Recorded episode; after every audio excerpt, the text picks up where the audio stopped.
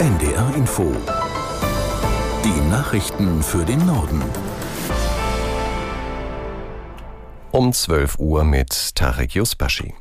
Bundesinnenministerin Faeser hat in Bonn ein technisch rund erneuertes IT-Lagezentrum eröffnet. Es gehört zum Bundesamt für Sicherheit in der Informationstechnik und soll den Schutz vor Hackerangriffen und Desinformation verbessern. Aus Berlin Birte Sönnigsen. Rund um die Uhr sollen IT-Spezialisten hier mögliche Bedrohungen analysieren und Betroffene warnen. Bundesinnenministerin Nancy Faeser erhofft sich nicht nur, dass Hackerangriffe besser abgewehrt werden können. Die Fachleute sollen auch Desinformationskampagnen im Netz erkennen. Die Innenministerin betont, dass Angreifer zunehmend auch mit Hilfe von künstlicher Intelligenz versuchen, das Vertrauen in die Demokratie zu erschüttern, indem sie öffentliche Debatten mit Lügen und Propaganda beeinflussen. Vor allem mit Blick auf die Landtagswahlen in drei ostdeutschen Bundesländern und die Europawahl in diesem Jahr müsse man sich besonders gegen diese Bedrohung wappnen, mein Fäser. Die AfD-Jugendorganisation Junge Alternative darf vom Verfassungsschutz als gesichert rechtsextrem eingestuft werden. Das Verwaltungsgericht Köln wies eine Klage der AfD und der Nachwuchsorganisation gegen diese Einstufung zurück.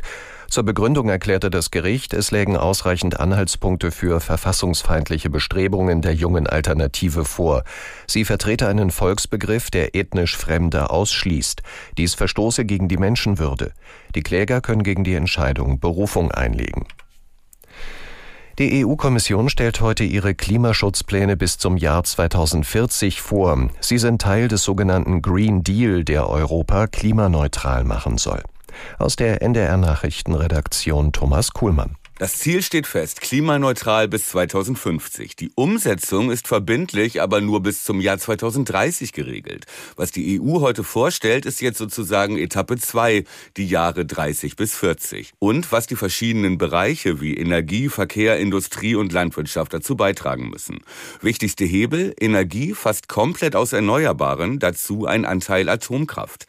Gefördert werden soll aber auch eine neue Technologie, das Speichern von CO2 sodass es nicht mehr in die Atmosphäre gelangen kann. Dafür gibt es Lob von der deutschen Industrie. Nur mit technischen Innovationen könne Europa das Klima schützen und wettbewerbsfähig bleiben, sagt der Branchenverband BDI. Klimaschützern gehen die geplanten Vorgaben dagegen nicht weit genug. Die Regeln für den Einsatz von Pestiziden in der Landwirtschaft werden doch nicht verschärft. Die EU-Kommission hat entsprechende Pläne endgültig zurückgezogen. Eigentlich sollten Landwirte den Einsatz von Pestiziden bis 2030 um die Hälfte reduzieren. Chemische Unkraut- und Pflanzenvernichter sind ein Hauptgrund für das Artensterben.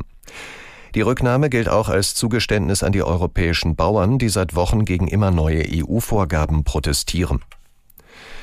In der Türkei und Syrien wird heute an die Zehntausenden Opfer des Erdbebens vor einem Jahr erinnert. Um 4.17 Uhr Ortszeit, dem Beginn des ersten Bebens im Osten der Türkei, sind heute früh Menschen in verschiedenen Orten zu Totenwachen zusammengekommen. Aus Antakya Isabel Gotowatz. Mehrere tausend Menschen gedachten hier heute am frühen Morgen der Erdbebenopfer mit einer Schweigeminute. Diese wurde aber immer wieder von lauten Buhrufen unterbrochen. Die Teilnehmenden äußerten so ihre Kritik an der türkischen Regierung. Noch immer fehle es am nötigsten, baufällige Gebäude gefährdeten weiterhin Leben, so die Kritik der Bauingenieurskammer in Istanbul. Das Zentrum von Antakya prägen auch ein Jahr nach dem Beben noch immer Trümmerberge. Der türkische Präsident Erdogan hatte versprochen, die Region schnell wieder aufzubauen. Dennoch sind nach wie vor noch immer Hunderttausende Menschen obdachlos und in Containern untergebracht. Die Gedenkveranstaltungen gehen heute noch weiter. Präsident Erdogan wird zum Jahrestag in der ebenfalls vom Beben betroffenen Provinz Karaman-Marasch erwartet. Im Hamburger Stadtteil Wilhelmsburg ist heute früh ein Frachtschiff gesunken. Nach Angaben der Feuerwehr ging das 80 Meter lange Binnenschiff im Blumensandhafen unter. Es hatte zum Zeitpunkt des Unglücks 3500 Liter Diesel und 1400 Tonnen Kaliumchloridsalz geladen. Die Feuerwehr hat mit etwa 40 Einsatzkräften eine Ölsperre aufgebaut. Verletzte gab es nicht. Unklar ist noch, warum das Frachtschiff gesunken ist. Das waren die Nachrichten.